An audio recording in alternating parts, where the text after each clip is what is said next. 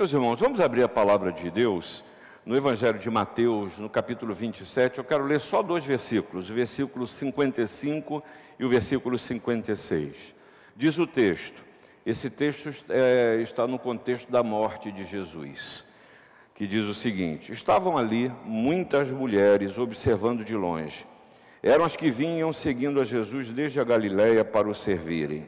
Entre elas estavam Maria Madalena, Maria, mãe de Tiago e de José, e a mulher de Zebedeu. Por que, que eu estou trazendo para você esse texto num momento tão, tão grave da vida e ministério de Jesus? Por uma razão muito simples, hoje é dia 7 de março e amanhã é dia 8. Ah, é celebrado em todo o mundo o Dia Internacional da Mulher. E eu creio que nós precisamos refletir um pouco sobre, sobre isso numa, nos problemas que a gente continua a viver para lidar com as mulheres no meio da sociedade, numa sociedade que é patriarcal, em que a gente agora precisa falar sobre o direito da mulher, sobre o dia da mulher, sobre a violência contra a mulher, sobre uma lei especificamente voltada para a violência contra a mulher, a Lei Maria da Penha, cujos números são assustadores em que a gente precisa se lembrar do estupro, do aborto, da dificuldade de inserção no mercado de trabalho, porque o que nós estamos falando de fato é da discriminação.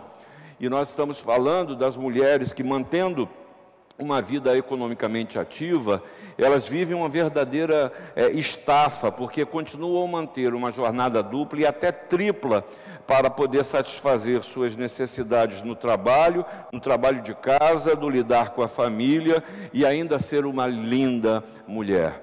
Quando a gente vê todas essas temáticas, na verdade, elas refletem que nós tratamos nossos semelhantes como menores. Nós nos discriminamos, nós colocamos rótulos em todos nós, e o pior dos rótulos é aquele que é originado dentro da própria religião quando estabelece, usa a palavra de Deus e textos bíblicos para colocar degraus entre nós.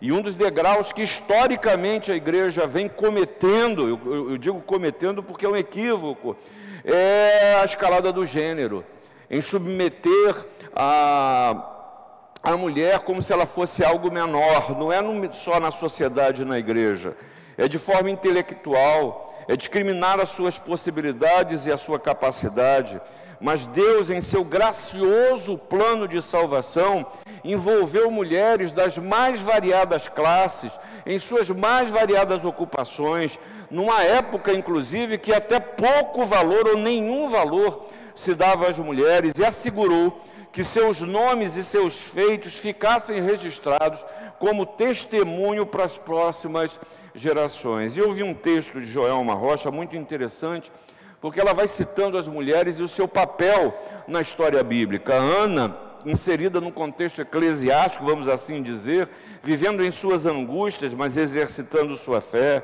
Débora, que assume uma posição de liderança e traz um desconforto para os defensores da da submissão incondicional e da incapacidade da mulher de assumir qualquer responsabilidade no corpo de Cristo, Débora toma atitudes capazes de mudar a vida de muitas pessoas. Dorcas, envolvida em sua sociedade, colaborando com seus dons e talentos, com seus ofícios. Esther, tecendo um pano de fundo político a fim de salvar vidas.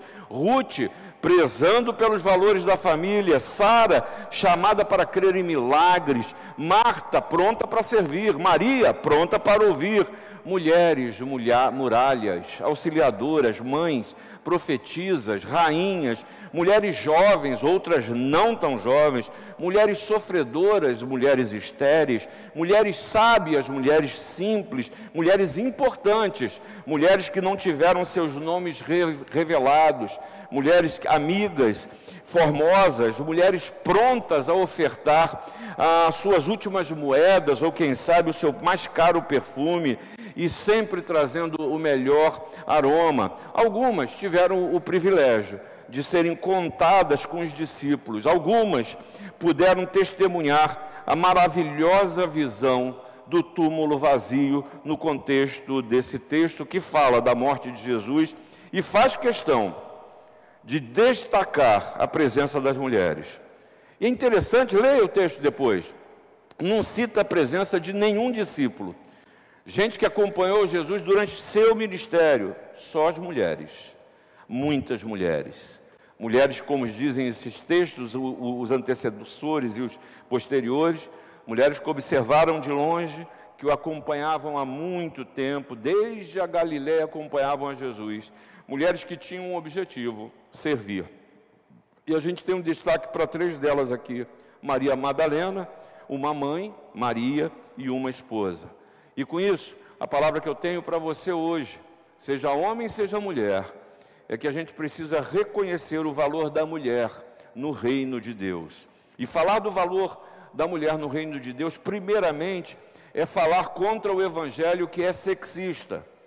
Porque Jesus nos ensina a não discriminar, a nos reconhecermos todos como imagem de Deus. Gálatas, no capítulo 3, versículo 28, Paulo nos ensina que não pode haver judeu nem grego, nem escravo nem liberto, nem homem nem mulher, porque todos vós sois um em Cristo Jesus.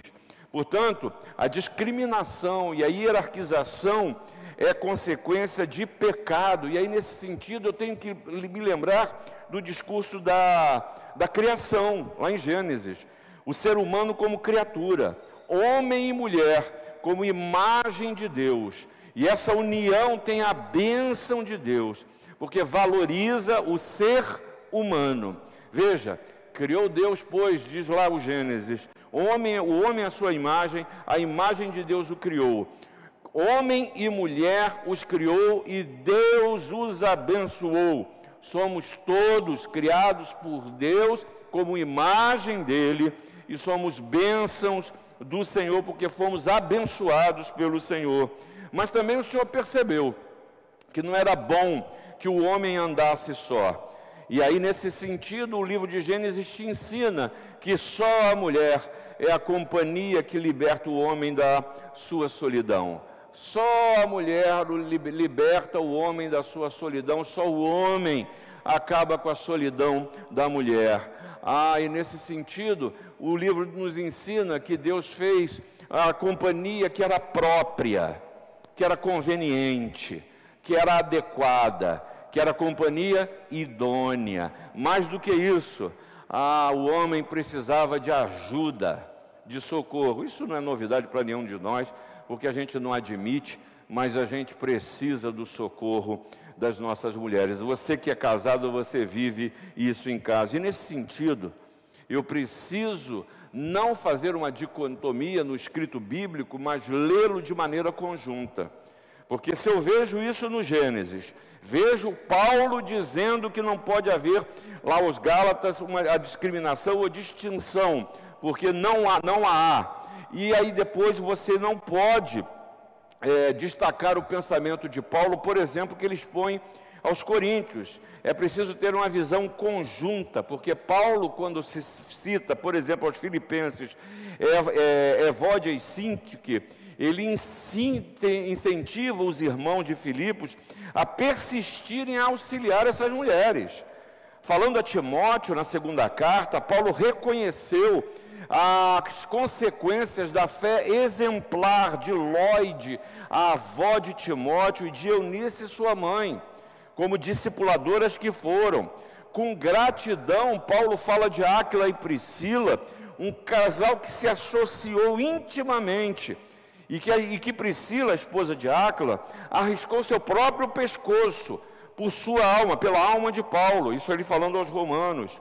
E aí, irmãos, em Efésios, nós gostamos de usar aquele texto, e você sabe de cor, ao lembrar, é, mulheres, sede submissa aos homens, mas a gente nunca, aos vossos maridos, mas a gente nunca lembra do princípio que, vem, que antecede esse texto. Que o princípio da realidade é: sujeitai-vos uns aos outros e depois o tio, a mulher sendo submissa e o homem amando. Mas o princípio é da sujeição recíproca. E aí talvez a gente tivesse muito para falar sobre isso. Muito para falar. Porque exigir submissão de quem não se sujeita chega a ser criminoso. Exigir é, submissão de quem não se sujeita, porque também não tem projeto de vida, porque não sabe para onde vai, é um atentado à inteligência. Exigir submissão sem se sujeitar amando o outro chega a ser um escárnio, é uma distorção da palavra bíblica. É impossível pensar nesse texto e Paulo faz questão de assim dizer esse princípio da reciprocidade, que ele traz também falando aos coríntios, quando ele diz: "O marido conceda à esposa o que lhe é devido" e também semelhantemente a esposa ao seu marido. Ou seja, Paulo está falando de relacionamentos que são equilibrados. E Paulo continua até dizendo que quando você envelhece, mulher, você não deixa de servir. Quando você envelhece, você não é algo a ser largado pelo canto. Paulo lhe convida a ser uma instrutora do que é bom. Ele falando, ah, Paulo não, Tito falando ah, em sua epístola diz o seguinte: quanto às mulheres idosas, semelhantemente, que sejam sérias em seu proceder, não caluniadoras, não escravizadas a muito vinho, sejam mestras do bem. Mestras do bem.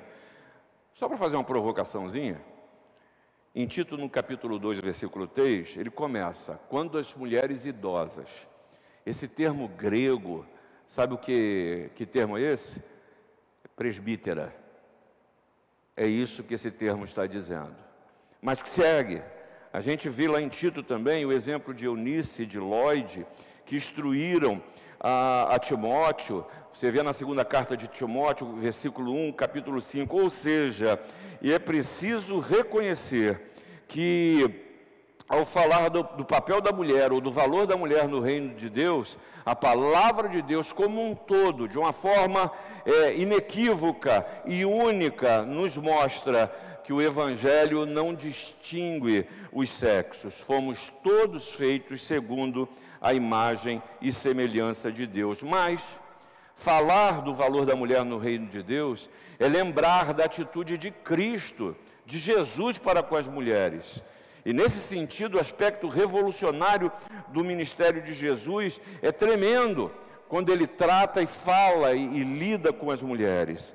Jesus se aproximou de homens pecadores, mas se aproximou também de mulheres pecadores. Prostitutas aproximavam-se dele.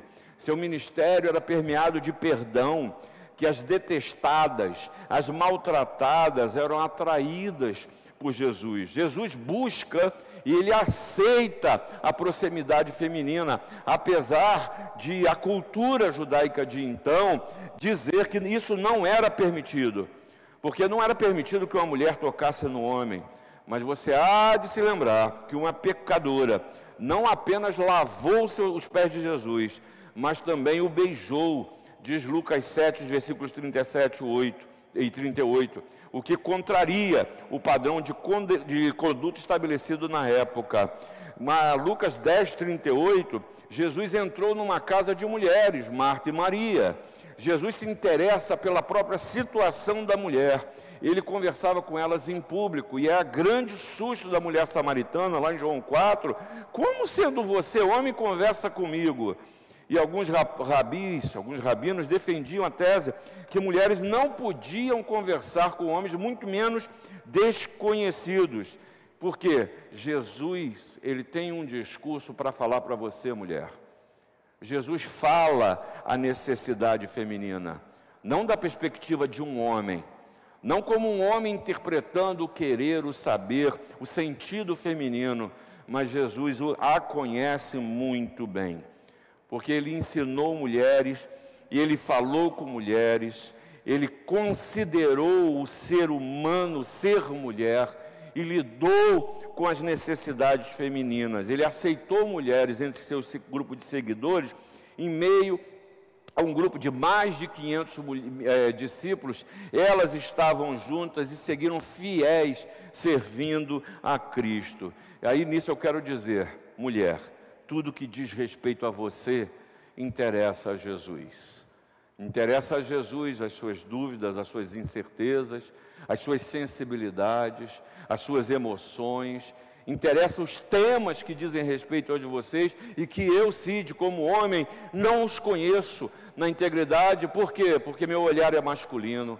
Mas Jesus o conhece, as suas lutas, as suas vitórias, suas dúvidas, suas incertezas, suas inseguranças, seus problemas, suas tristezas, mas também as suas certezas, os seus sonhos, as suas capacidades, as suas habilidades e quero usar tudo isso para a sua honra e para a glória de Deus. Terceira coisa ainda que eu quero lhe falar. Falar do valor das mulheres no reino de Deus é reconhecer que você, mulher, é agente de edificação. Você tem um serviço a realizar no reino de Deus. Você não é uma mera coadjuvante na história da religião. Você não é uma mera assistente no, no, no sentido de assistir aquilo que ocorre no reino, no corpo de Cristo, na casa, na casa de Deus.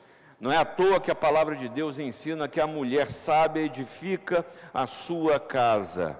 E a sabedoria, ela precisa ser para a mulher um rumo na sua vida. E aí em Provérbios, no capítulo 31, versículo 26, nos ensina, esse texto é por mais desconhecido, por mais conhecido, que a mulher virtuosa, ela fala com sabedoria. Ela fala com sabedoria, ela pensa no que vai dizer. E o versículo 30 diz que a mulher que teme ao Senhor será, louvada e reconhecida.